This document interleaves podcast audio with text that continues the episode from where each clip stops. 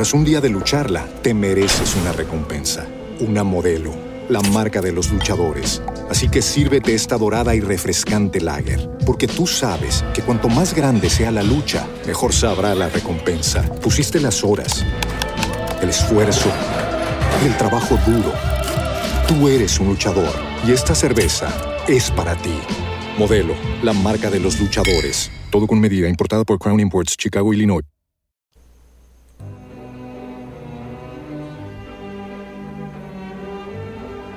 Transmitiendo desde la Ciudad de México. Urus Radio. Una estación para compartir.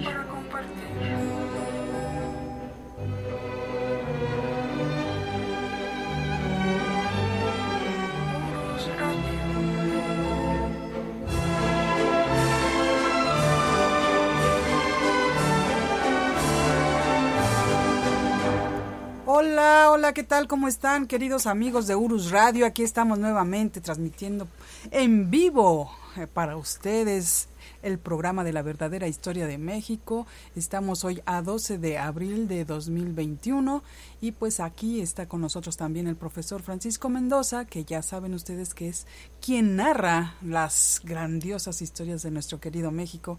Así que vamos a saludarlo. Profesor, ¿cómo está? Buenas noches. Licenciada, muy buenas noches. Amigos, amigos de Urus Radio, muy buenas noches. Tengan todos ustedes bienvenidos. Un placer estar de nuevo por aquí. Y pues bueno, los saludamos a todos nuestros amigos. Eh, soy Doris y pues aquí estamos, aquí estamos nuevamente. Y bueno, vamos a ver quiénes están en el chat. Eh, Javier Quiroz, está Axel Chávez, Axel Axel, Alex Domínguez, Alex Domínguez, Eduardo de León, Luis Castellanos, está... Mm, eh, ah, también es de Guadalajara, Luis Castellanos, y también, ¿quién? Andrés Leono Sanabria. Oh, qué bien, qué bien.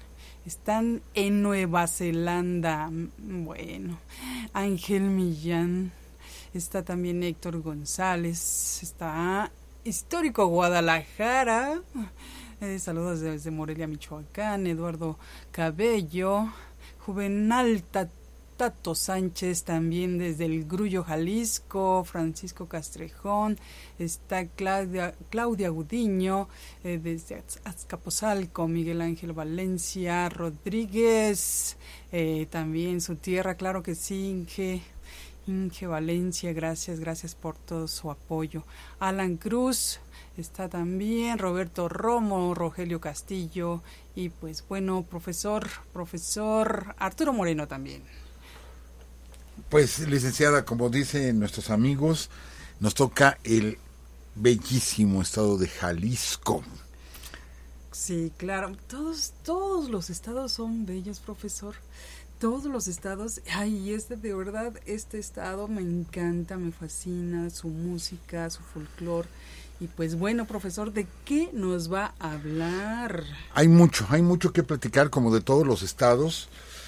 Y como lo he dicho en otras ocasiones, solamente basta caminar por las calles para ver toda la historia de México reflejada en cada uno de nuestros estados y Jalisco obviamente no es la excepción la segunda ciudad más grande de México. Después de la Ciudad de México seguiría Guadalajara, que Guadalajara, cosa curiosa, tiene un millón de habitantes, millón y medio aproximadamente de habitantes, pero las seis ciudades, porque ya son seis ciudades las que forman lo que es Guadalajara, ¿sí?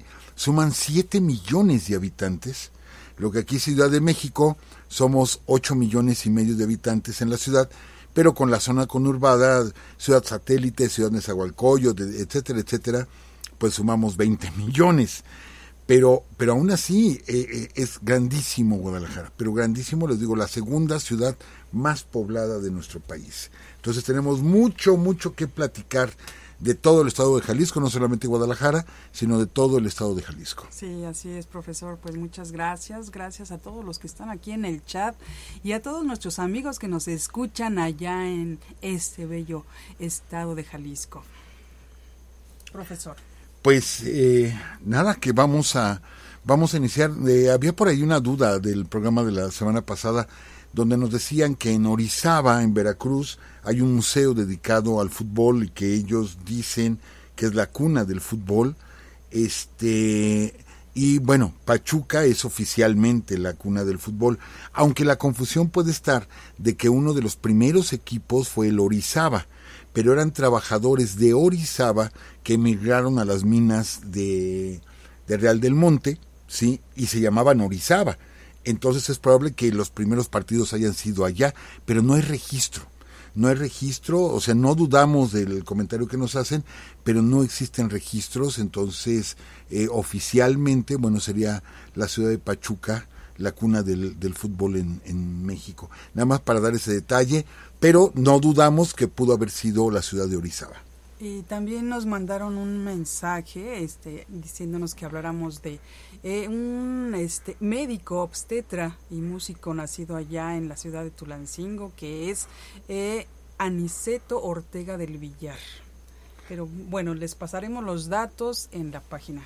Claro, claro, pues usted dice, licenciada, comenzamos. Adelante, adelante, profesor. El estado de Jalisco, que por mucho tiempo se escribió con X, sí, Jalisco como México se escribía con J, y este, bueno, Jalisco se escribía con X, pero a partir de la Constitución de 1824 comienza a tomarse la letra J para describir a este estado.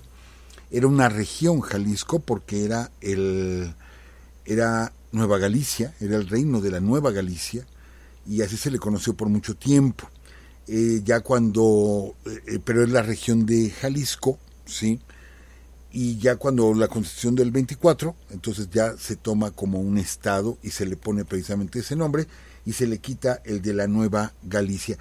Hay mucho de historia, mucho, mucho de historia, aunque si nosotros eh, observamos, observamos adecuadamente, gran parte de la historia de Jalisco es Guadalajara.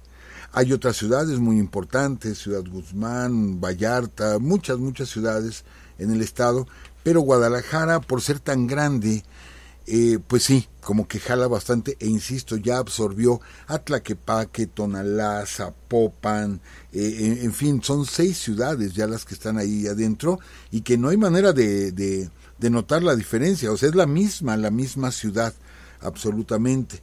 Entonces, pues son varias ciudades de las que, de las que comentaríamos. Hay muchos detalles interesantes, empezando el gentilicio ¿sí? Puebla, poblanos, Veracruz, veracruzanos, este, eh, bueno, en el caso de Nuevo León, pues son regios, regiomontanos, sonoras, sonorenses, eh, etcétera. Bueno, ¿por qué los de Guadalajara son tapatíos? ¿De dónde sale el gentilicio tapatío? ¿Sí? Y es más, una melodía tradicional, pues es el jarabe tapatío.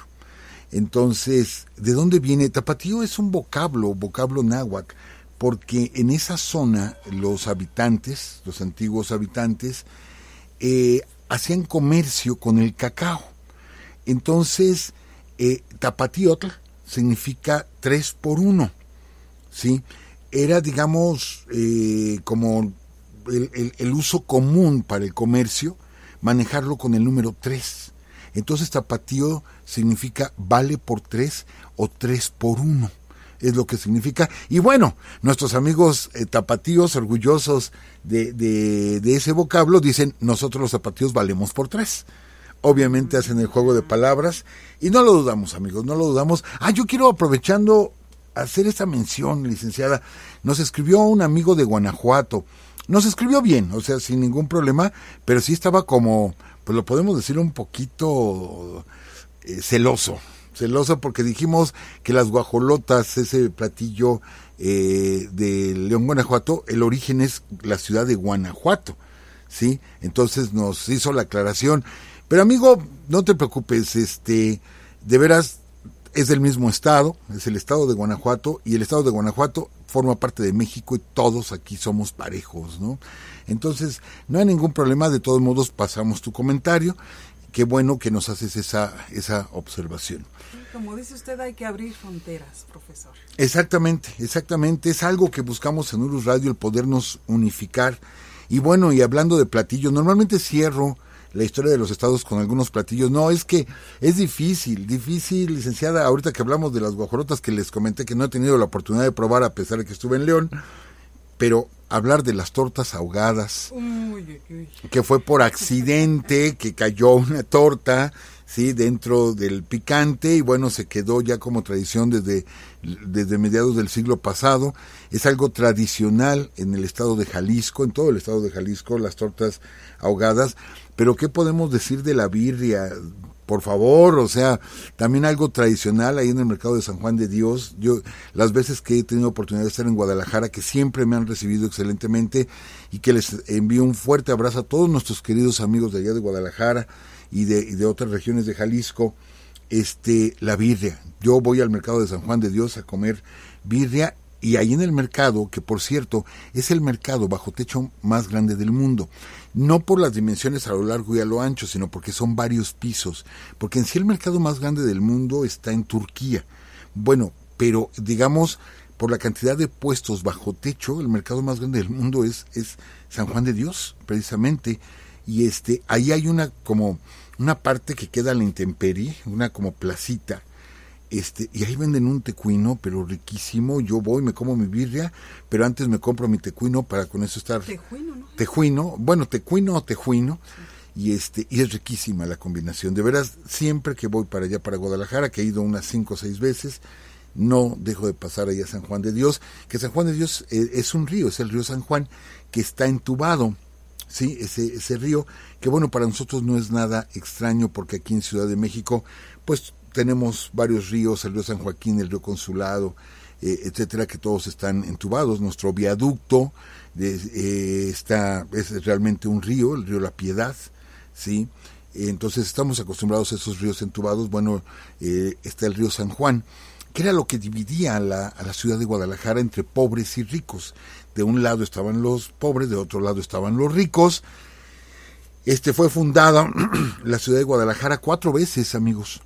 Cuatro veces fundaron la ciudad de, Guadalajara, zona eh, que era frontera, frontera entre los chichimecas. Notan cuántas veces hemos hablado del pueblo chichimeca, sí, de estos pueblos seminómadas del norte del país que fueron fundamentales y que realmente hay una cultura ahí. Lo que pasa es que ha sido muy poco estudiada, muy poco conocida la cultura chichimeca y que, bueno, los mismos mexicanos eran de origen chichimeca entonces era como la frontera entre el Imperio Tarasco, ¿sí?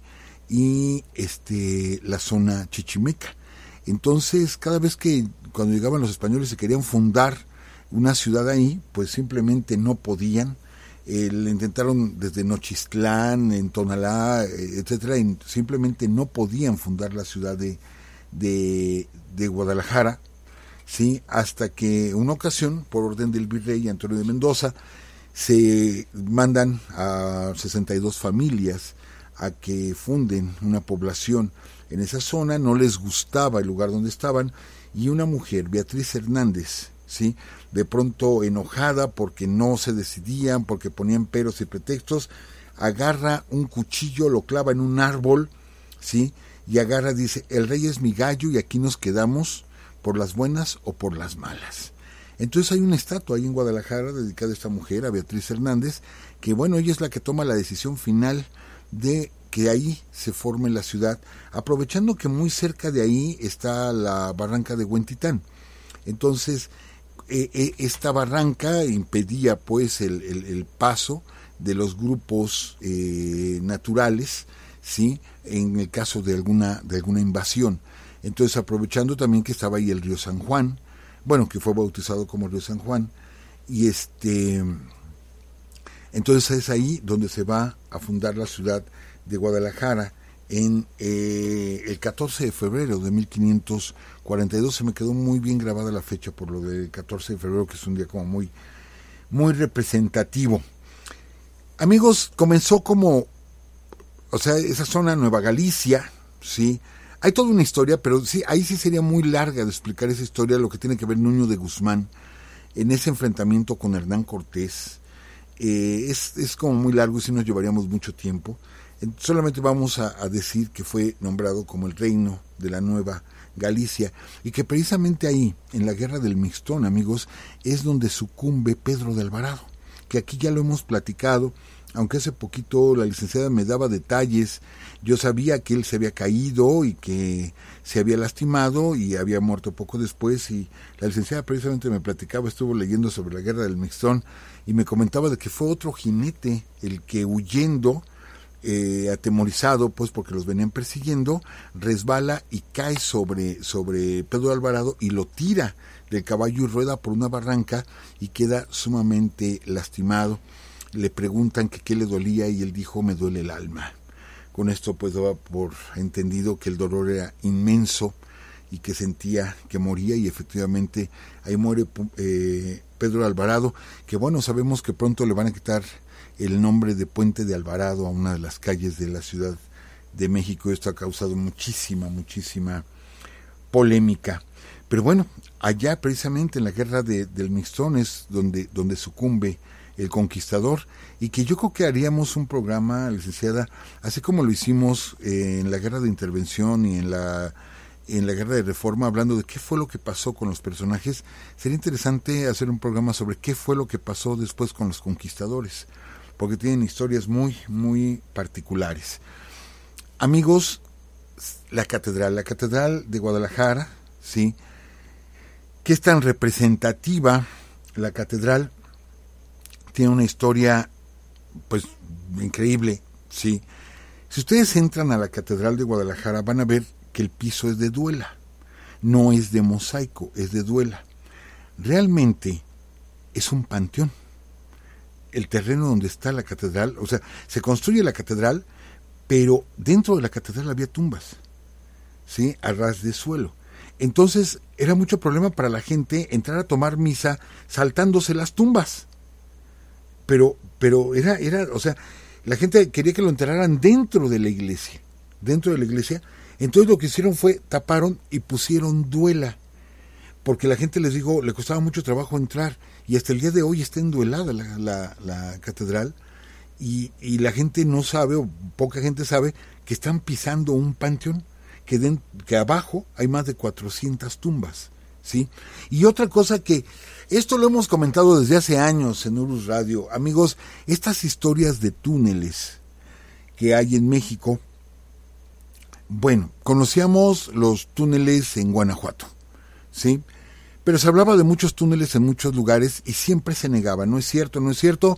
Hace poco ya dieron a la luz los túneles de la ciudad de Puebla, que me he quejado mucho que no he podido conocer, este, y que ya es un lugar turístico, y se sabe que hay túneles en Torreón, que hay túneles en Zacatecas, etcétera. Bueno, la Catedral de Guadalajara no es la excepción. Hay túneles debajo de la catedral.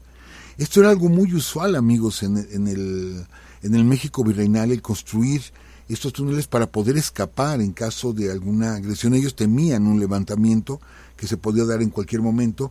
Y bueno, hay un túnel que comunica Catedral hasta el Hospicio Cabañas, que vamos, por fuera no está tan lejos el Hospicio Cabañas, es en línea recta, es toda una calzada, que es del, digamos, la zona más visitada de la ciudad de Guadalajara.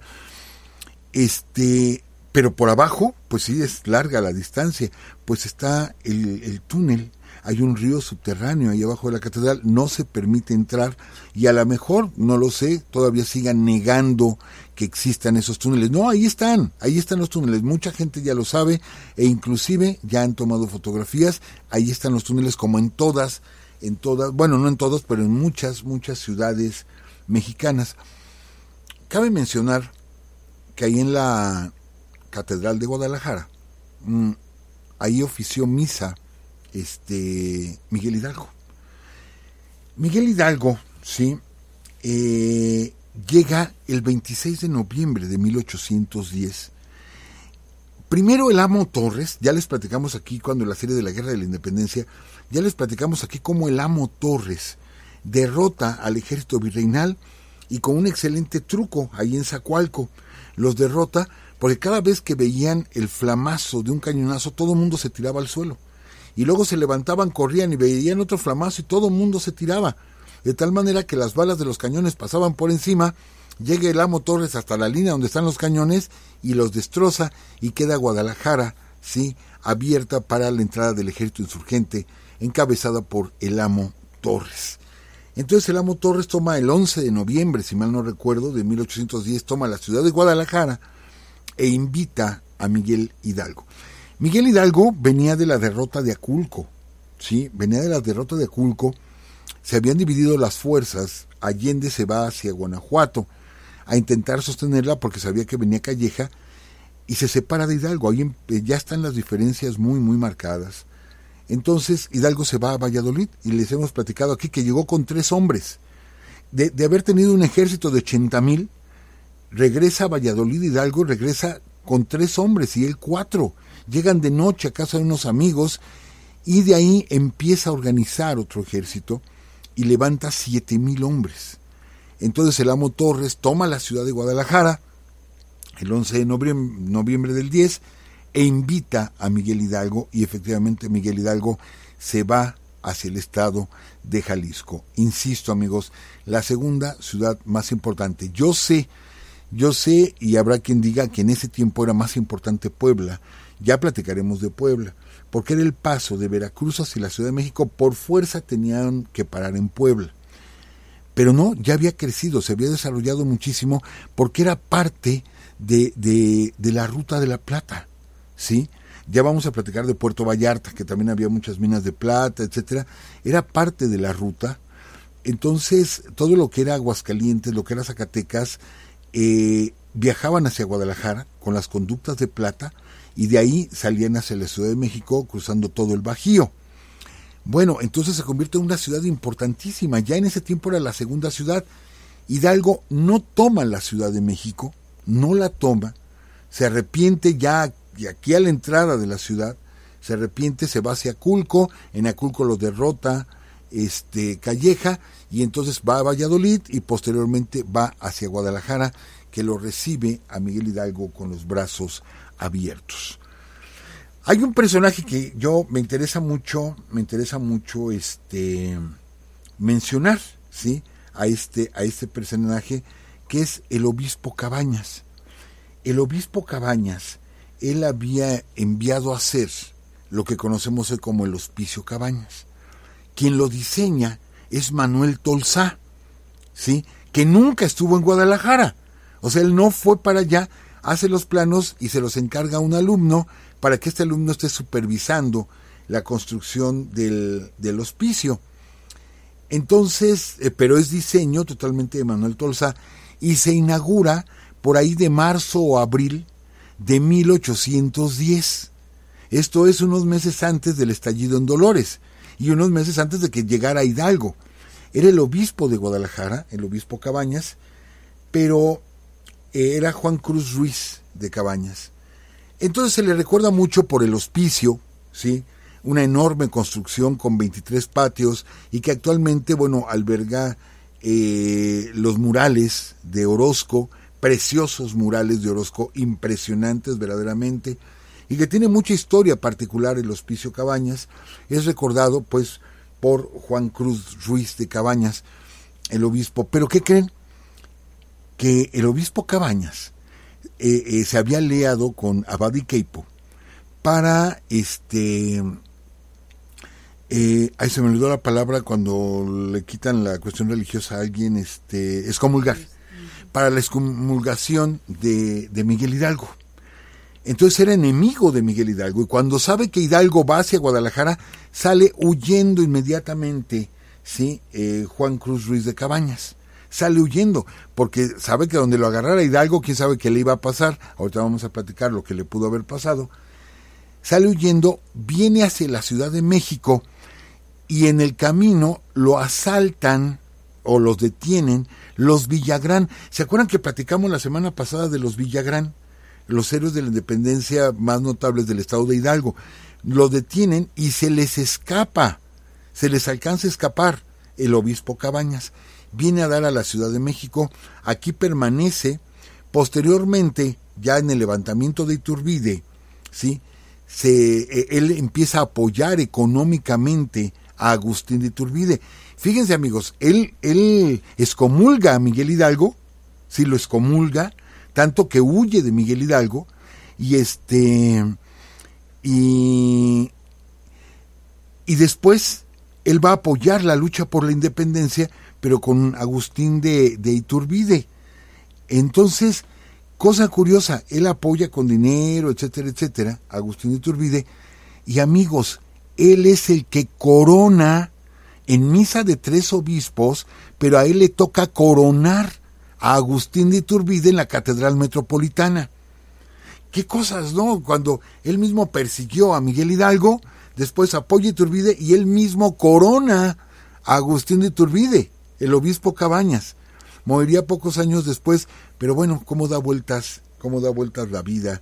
Por eso tanta discusión acerca de, de la consumación de la independencia. Pero bueno, Miguel Hidalgo está, está ahí hasta el 15 de enero de 1811, ahí se encuentra.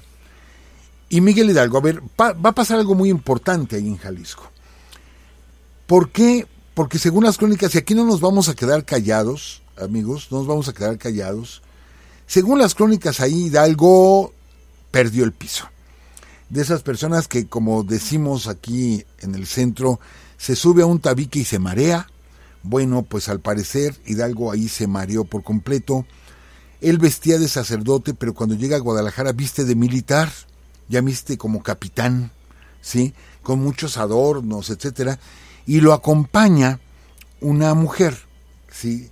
Que todos empezaron a conocer como la Fernandita, María Luisa Comba, ¿sí? ¿Quién era la Fernandita? Cuando él llega a Guadalajara, viene un carruaje donde viene una mujer que viene vestida de hombre, viene vestida de militar, pero que se le nota que es una mujer.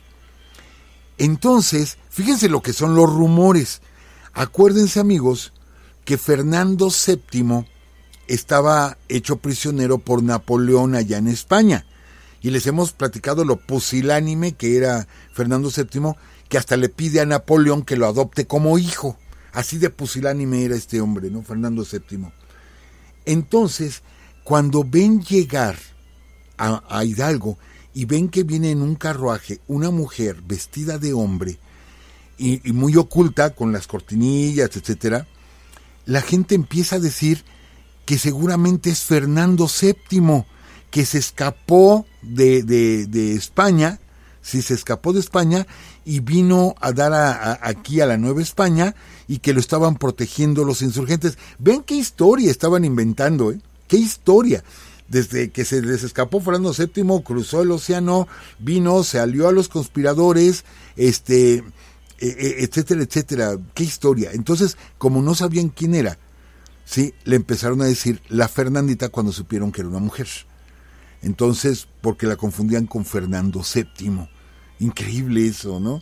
Entonces, tiempo después, eh, la Fernandita andaba todo el tiempo con Miguel Hidalgo. Obviamente, obviamente, Muchos dijeron que era amante de Miguel Hidalgo, que era una de sus amantes, ¿sí?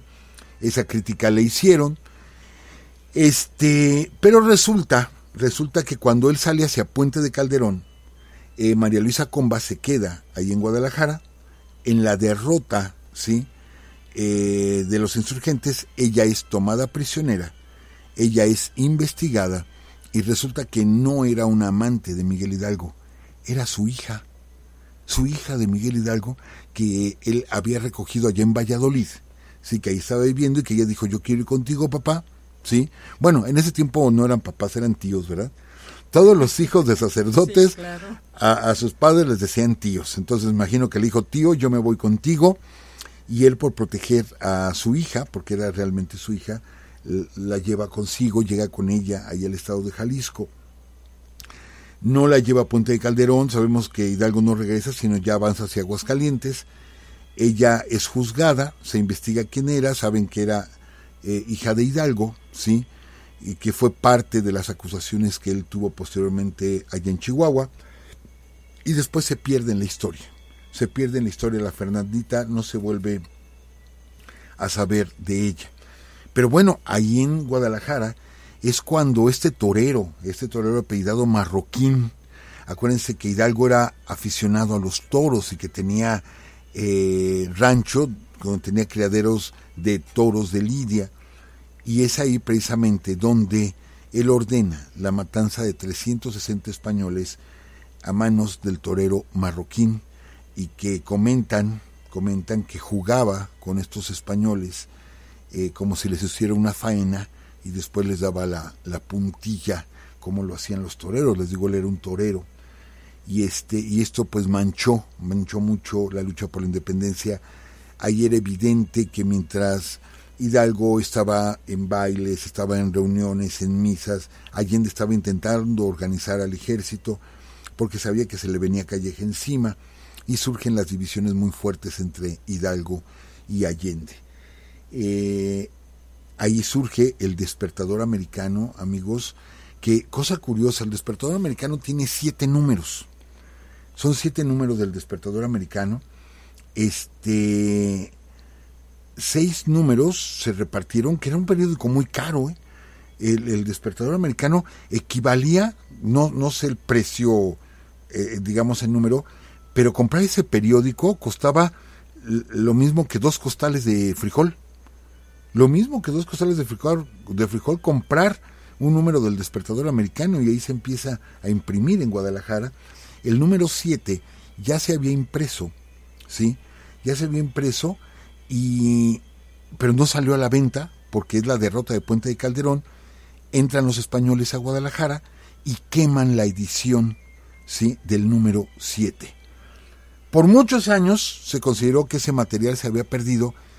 ¿Quién le iba a decir que hace unos años se encontró un ejemplar del número 7? Si mal no recuerdo, si mal no recuerdo en Santiago de Chile. Creo que allá fue donde lo encontraron el número 7 del despertador americano. ¿Cómo se fugó? ¿Quién sabe? ¿Y cómo sobrevivió? No lo sabemos. Pero ya se tiene la colección completa del despertador americano. Pero fíjense hasta dónde apareció y eso que habían quemado todos los números los españoles. Pero bueno, salen hacia Puente de Calderón.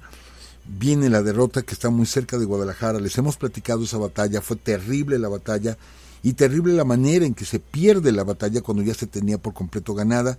En un accidente, ya lo platicamos todo en la serie de la lucha por la independencia, y la explosión de ese carro lleno de, explosivos, pues se oyó hasta la ciudad de Guadalajara, cuentan las crónicas que vibraron los cristales en algunos lugares por la explosión tan fuerte ahí en Puente de Calderón, y esto provocó la desbandada del ejército insurgente, y se, pues eh, eh, es el principio del fin de esa primera etapa de la lucha por la independencia. Entonces Jalisco pues tiene hechos fundamentales, fundamentales ahí en su actual, en su actual territorio.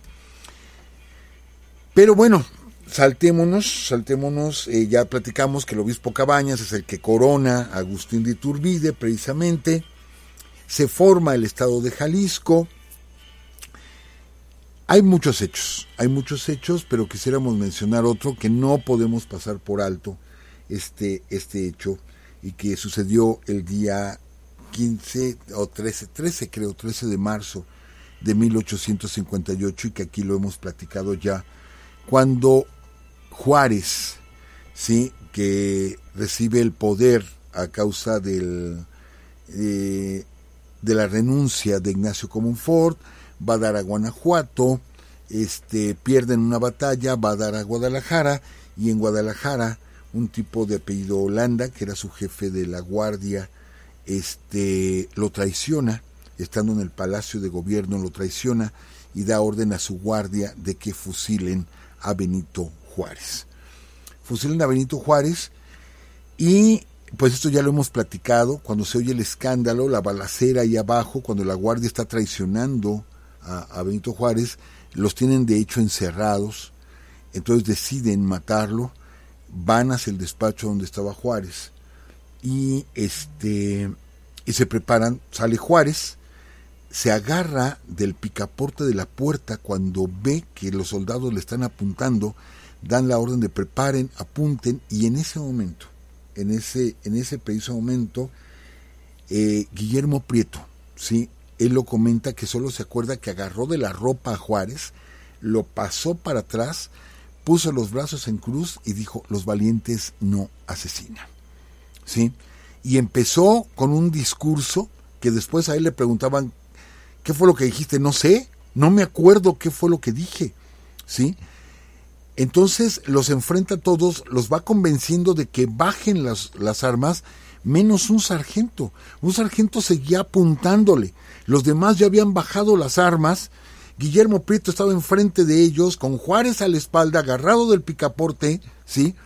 Y de pronto cuando Guillermo Prieto ve que no pueden bajar, o sea que este tipo, solo uno, no bajaba el arma, que sí estaba dispuesto a matar a Juárez, se le planta directamente y le dice, si quieren sangre, bébanse la mía. ¿Sí? Y el otro es donde no puede y baja el arma. Caray, o sea, caray, lo que hace el señor Guillermo Prieto. O sea, fue impresionante la manera en que le salva la vida a Benito Juárez justo ahí en el Palacio de Gobierno de la ciudad de Guadalajara. De ahí se irían, ¿sí? Pasan por Sayula, este, rumbo a, a San Blas. Y de ahí se embarcarían para dar la vuelta la vuelta al país por el sur, llegando hasta Panamá y después llegando a Veracruz para continuar con la guerra de reforma. Pero Guadalajara fue víctima de muchas batallas. O sea, Guadalajara la tomaban los conservadores, luego los liberales, luego los conservadores, luego los liberales y se la pasaban en batallas. En una de estas batallas, amigos, cuando eh, la batalla más fuerte, ¿sí? que es en, en, a finales de 1858, durante la época virreinal. No tengo el dato qué rey fue, pero hay un rey que le regala a la ciudad de Guadalajara, le regala una perla, una perla de gran tamaño.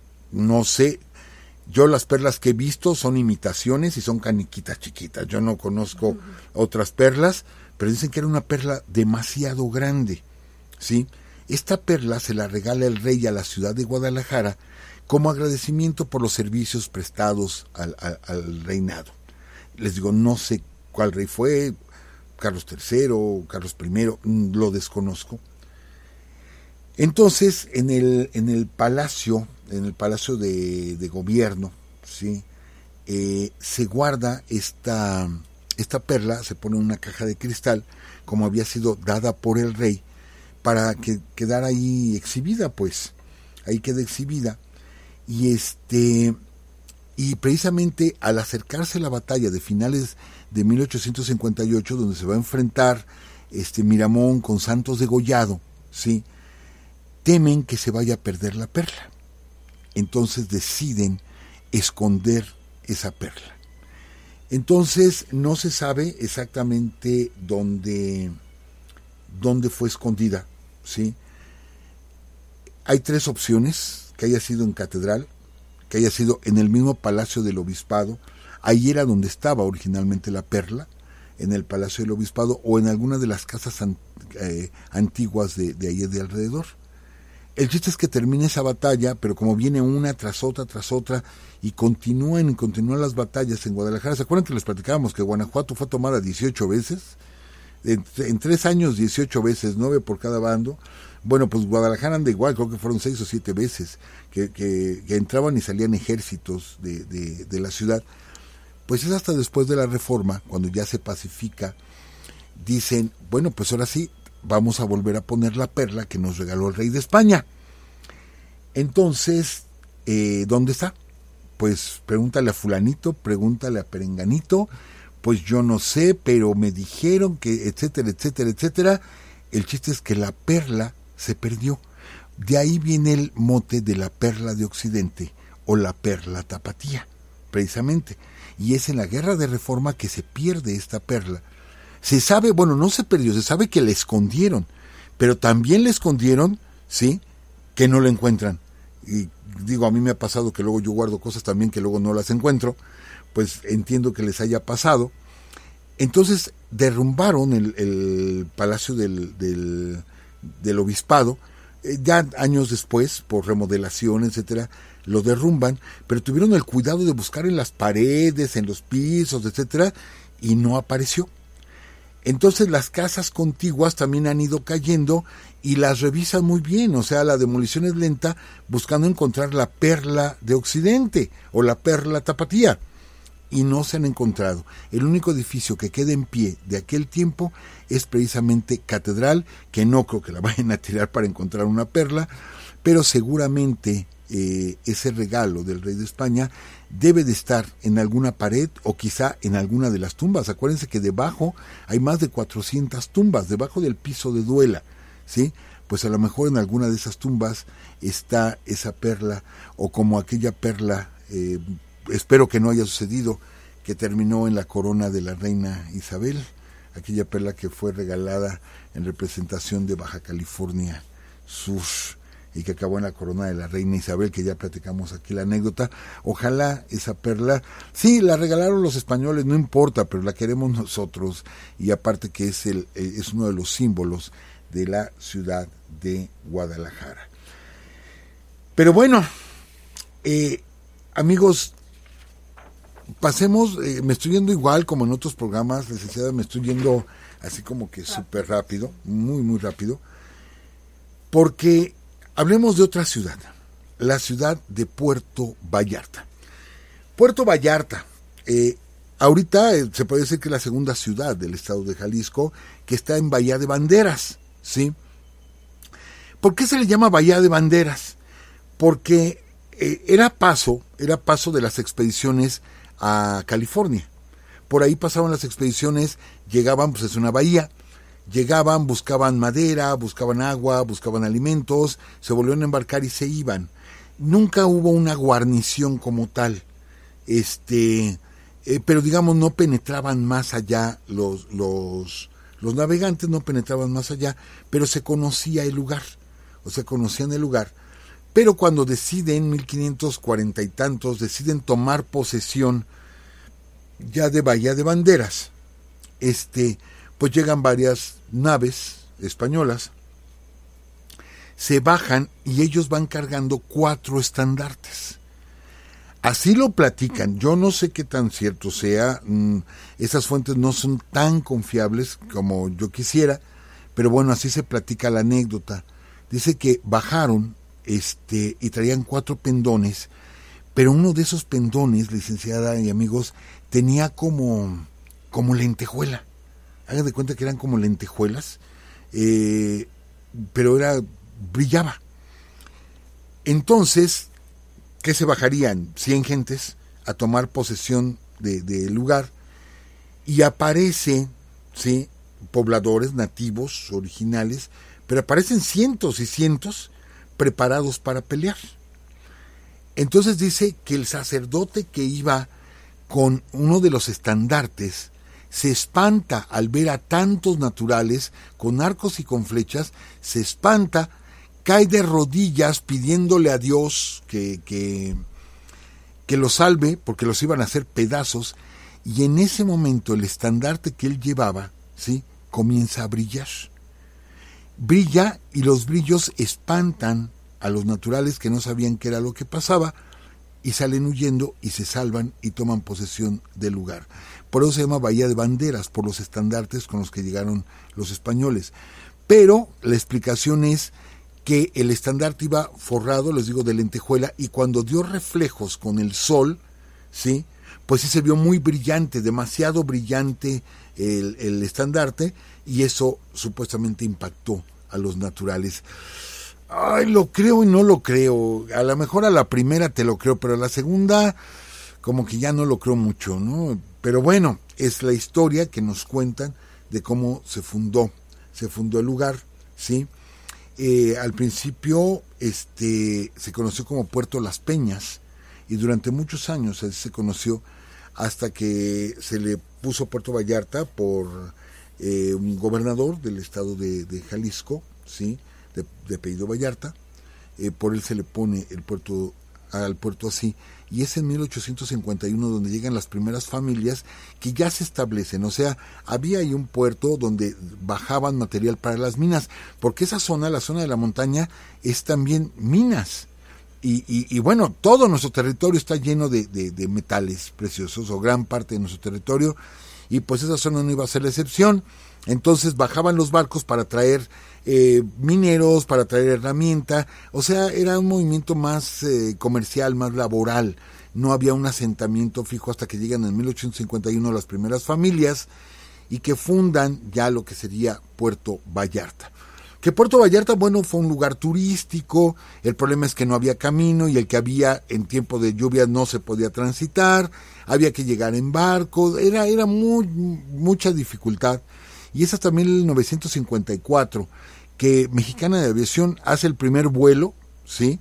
De la Ciudad de México a Puerto Vallarta y luego de ahí a La Paz y luego a Los Ángeles, algo así pero se une por aire. Primero se unió por aire, porque les digo, la carretera era terracería y no se podía transitar en época de lluvias.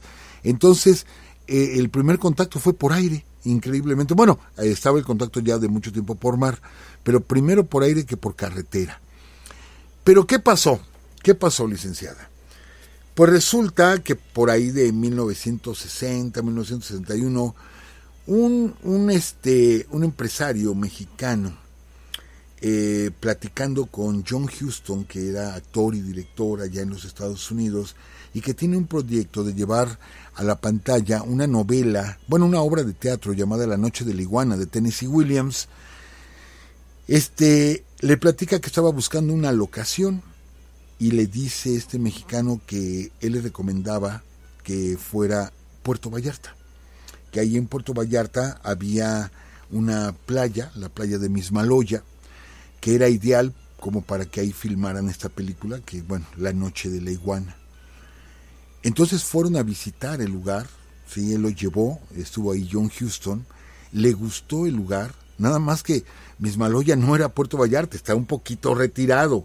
Sí, ya ahorita, bueno, se llega muy rápido, pero en esos tiempos no era tan fácil llegar. Entonces deciden ahí filmar la película Miren, todos los textos eh, de Tennessee Williams son muy fuertes, sumamente fuertes. Entonces La Noche de Iguana era una película con una temática muy fuerte, de un guía de turistas, eh, pero con serios problemas mentales. Tennessee Williams utiliza mucho esos recursos en sus obras de teatro. Y esta pues era una adaptación. Entonces se construye un hotel donde se va a filmar la película. Y el hotel existe. Todo, bueno, de hecho, ya ahorita es un lugar este para renta, o sea, eh, se adquirió y, es un hotel actualmente, pero realmente se hizo para filmar una película ahí. Pero, ¿con quién creen? ¿Con quién creen que se va a filmar la película? Pues nada menos que con Richard Burton. Richard Burton que venía de la película Cleopatra, sí, que había ganado tantos premios la película Cleopatra y donde había alternado nada más y nada menos que con Elizabeth Taylor. Entonces, eh, eh, Richard Burton viene a filmar la película Puerto Vallarta, ¿sí? ¿Y a quién creen que se trajo de paseo? Aunque no iba a estar en la película con él, pues se trajo a la misma Cleopatra. Sí, se trajo a Elizabeth Taylor, sí, con él. Este se hace la filmación, pero era una zona tan difícil, amigos, tan difícil. Yo no entiendo bien a bien qué fue lo que pasó ahí, pero resulta que el director John Huston cuando va a empezar la filmación de la película, decide regalarles una pistola a cada uno de ellos con balas grabadas con el nombre de cada uno de ellos. Y cuando le dicen, ¿para qué nos das esto? Dice, por si les hace falta. Yo no sé si porque se pudiera meter un animal, o yo no tengo idea, pero haberle dado a los principales actores una pistola con su nombre ahí puesto, se me hace rarísimo. Afortunadamente nunca se utilizó. ¿Por qué hago tanto marco en todo esto? Porque el director de fotografía fue nuestro gran, gran, gran director de fotografía mexicano, Gabriel Figueroa. Él fue el director de fotografía y por esta fotografía que él hace fue nominado al Oscar. Son de las pocas nominaciones que casi no conocemos en México. Gabriel Figueroa fue nominado al Oscar por la película de la noche de la iguana. No había electricidad, entonces él para mover las cámaras, la iluminación, etcétera, y sin electricidad, tuvo que conseguir unos eh, eh, generadores de, gasolina, este, todo transportarlo en lanchas, porque no había camino. Eh, o sea, fue, fue un trabajo enorme el de Gabriel Figueroa, pero pudo iluminar la película y les digo, fue nominado al Oscar, no la ganó, pero fue nominado. Pero como era el escándalo a nivel mundial de la relación de Elizabeth Taylor, que válgame Dios, imagínese, licenciada, era casada en ese momento, Elizabeth Taylor, ¿cómo es posible que anduviera de viaje allá en un lugar solitario y apartado de México? Pues se llenó de turistas, eran las notas en todos los periódicos, ¿sí? Y, y empieza a sonar el nombre de Puerto Vallarta, Puerto Vallarta, Puerto Vallarta, ¿sí? Y entonces crece la fama de, de esta ciudad y empiezan a llegar turistas, se empieza a conocer. Después Richard Burton le compra una casa a Elizabeth Taylor, este, pero no tenía alberca, pero luego compra la casa de enfrente, pero hay una calle en medio y construye un puente, que hasta el día de hoy ahí está un puente que conecta casa con casa, ahí viven durante mucho tiempo, ahí se pelean y ahí se, se divorcian. No sé cuántas veces, se, creo que se casaron dos veces, no, no sé, la verdad no, no sé mucho de ese, de ese de, esas situaciones, pero ahí vivieron mucho tiempo. Entonces iban muchos artistas de ese tiempo de Hollywood, de los 60s, 70s, iban para allá y se convierte en un atractivo turístico muy, muy importante. Este, y empieza a robarle, por así decirlo, popularidad a Acapulco, que Acapulco, bueno, el estado de Guerrero, pues el centro de Acapulco y, y, y empiezan a abrirse Guatanejo más al norte, pero Vallarta, sí, empieza a llevarse los reflectores y actualmente es uno de nuestros puertos más importantes. Hay una gran derrama económica en Puerto Vallarta. Eh, tenemos la oportunidad de, de, ya haber conocido Vallarta, hermoso Vallarta. Y bueno, ahí está todavía el hotel donde se filmó La Noche de la Iguana y hay un poste con una iguana que es como el símbolo de la película, que se construyó para la película y que todavía ahí está. Yo cuando estuve en Vallarta no tuve oportunidad de ir para allá, pero fuimos a, a, donde filmaron la película de Predados de con Schwarzenegger. Este ahí está el helicóptero y todo todo ahí está donde se filmó. Eh, con eso nos podemos dar una idea los que no conozcan Puerto Vallarta para que vean lo selvático lo verde eh, lo maravilloso que es toda esta toda esta zona de la costa del Pacífico pues esa es la anécdota por parte de, de, Puerto Vallarta y de cómo ha crecido, o sea, se les agradece mucho este par de personajes, se vive mucho en Vallarta esta temática y ellos son los que dan a conocer, por medio de una película, dan a conocer al mundo lo que es Puerto Vallarta. Pero bueno, nos adelantamos mucho. Puerto, eh, Jalisco. Jalisco que es tierra de grandes personajes, Voy a mencionar solamente a tres muy rápidamente, a Gerardo Murillo, al doctor Atl, nativo de Jalisco, a Guillermo González Camarena, el inventor de la televisión a color, y alguien que me habían reclamado un poquito que no había yo mencionado cuando hablamos de la Baja California y que decían, no hablaste de Carlos Santana. Digo, es que él es de Jalisco. Sí, pero se hizo en Tijuana. Sí, es cierto, él se hace en los bares de Tijuana, precisamente Carlos Santana, pero eh, yo prefería hablar de él un poquitito, o sea, nada más la mención, como nativo del estado de Jalisco, orgullosamente, pues jalisciense, y pues yo creo, no sé los gustos de nuestros amigos, pero pues el máximo exponente del rock mexicano a nivel mundial. Yo particularmente soy aficionado a la música de Carlos Santana y este no al ambiente de Carlos Santana, claro, pero sí a, la, música de Santana, bueno, es otro distinguido jalisciense. Y bueno, yo pensé que nos iba a dar tiempo, no nos iba a dar tiempo de, de mencionar, híjole, no creo que no, de todos modos nos va a dar tiempo, eh, pero bueno, hay una batalla muy importante en la Revolución Mexicana, muy, muy importante, la batalla de Orendain, sí. Orendain es, es el cruce, es un empalme de ferrocarriles que está cerca de Tequila este tequila, que es donde se hace el tequila, que realmente el tequila es un mezcal. Así se le conocía al principio, mezcal de tequila, ¿sí? Entonces ya se le quedó como tequila, tequila, tequila, pero es un mezcal. Claro, no es igual al mezcal de Oaxaca, porque este es con agave azul, o sea, es otro tipo de agave, tiene otro tipo de sabor, pero realmente es un mezcal.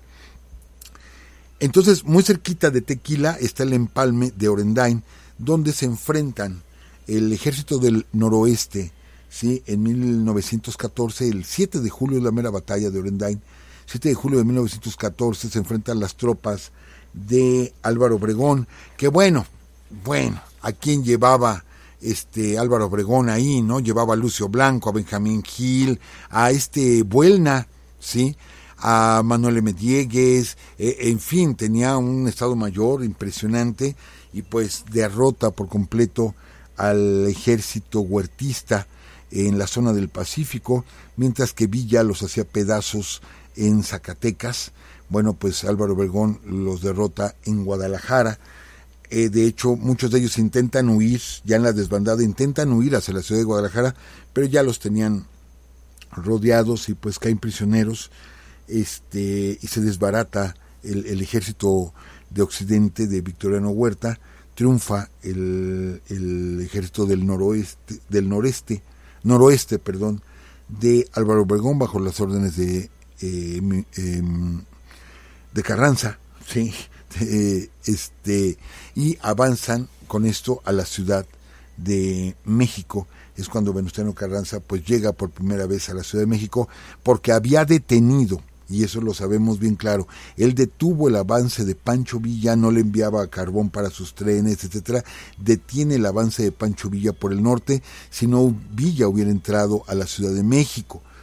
Pero, eh, pues como no simpatizaban, detiene a Villa, gana Obregón en Guadalajara y se viene inmediatamente a la Ciudad de México y entra con Carranza y Villa posteriormente se va hacia Aguascalientes.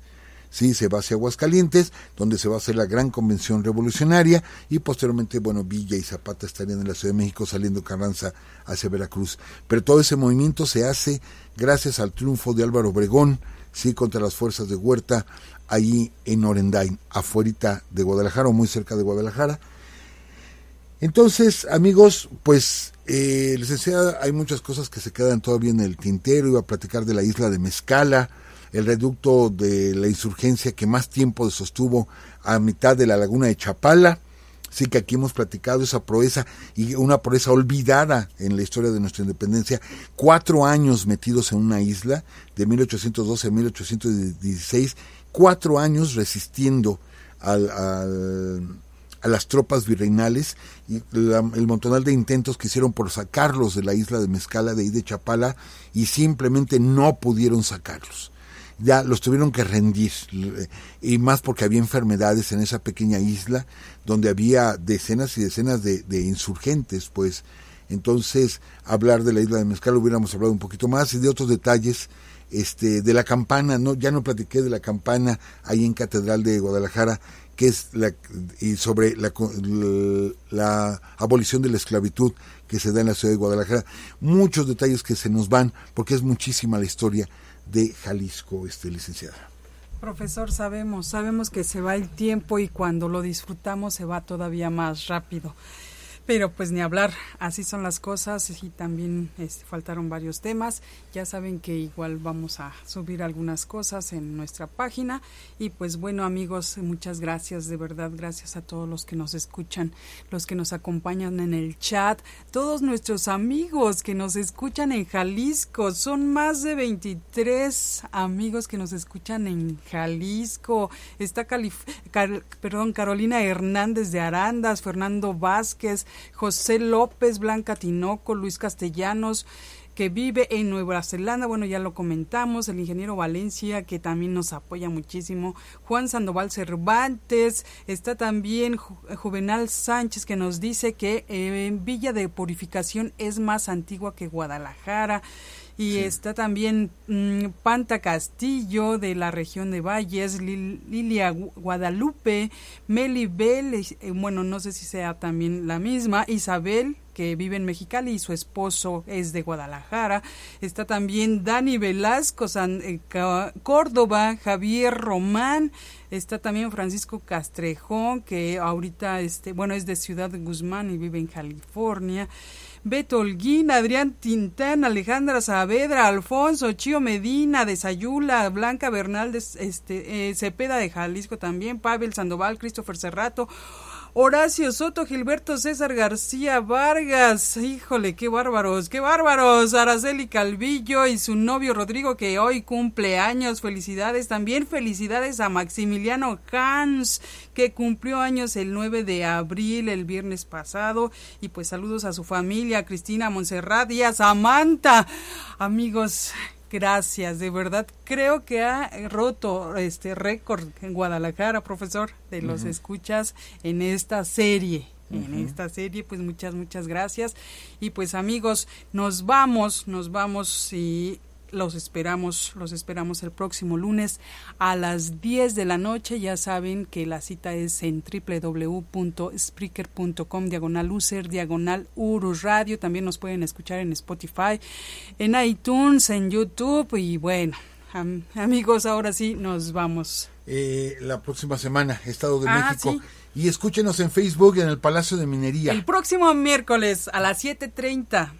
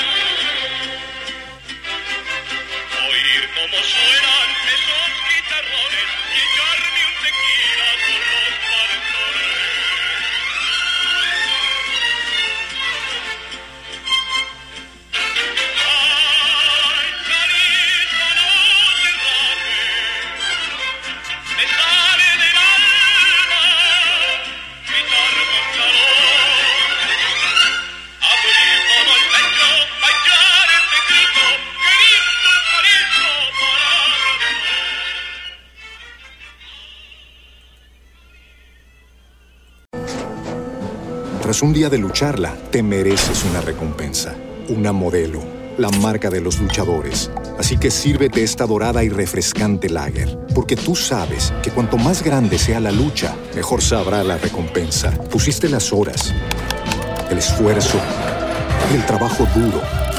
Tú eres un luchador y esta cerveza es para ti. Modelo, la marca de los luchadores. Todo con medida, importada por Crown Imports, Chicago, Illinois.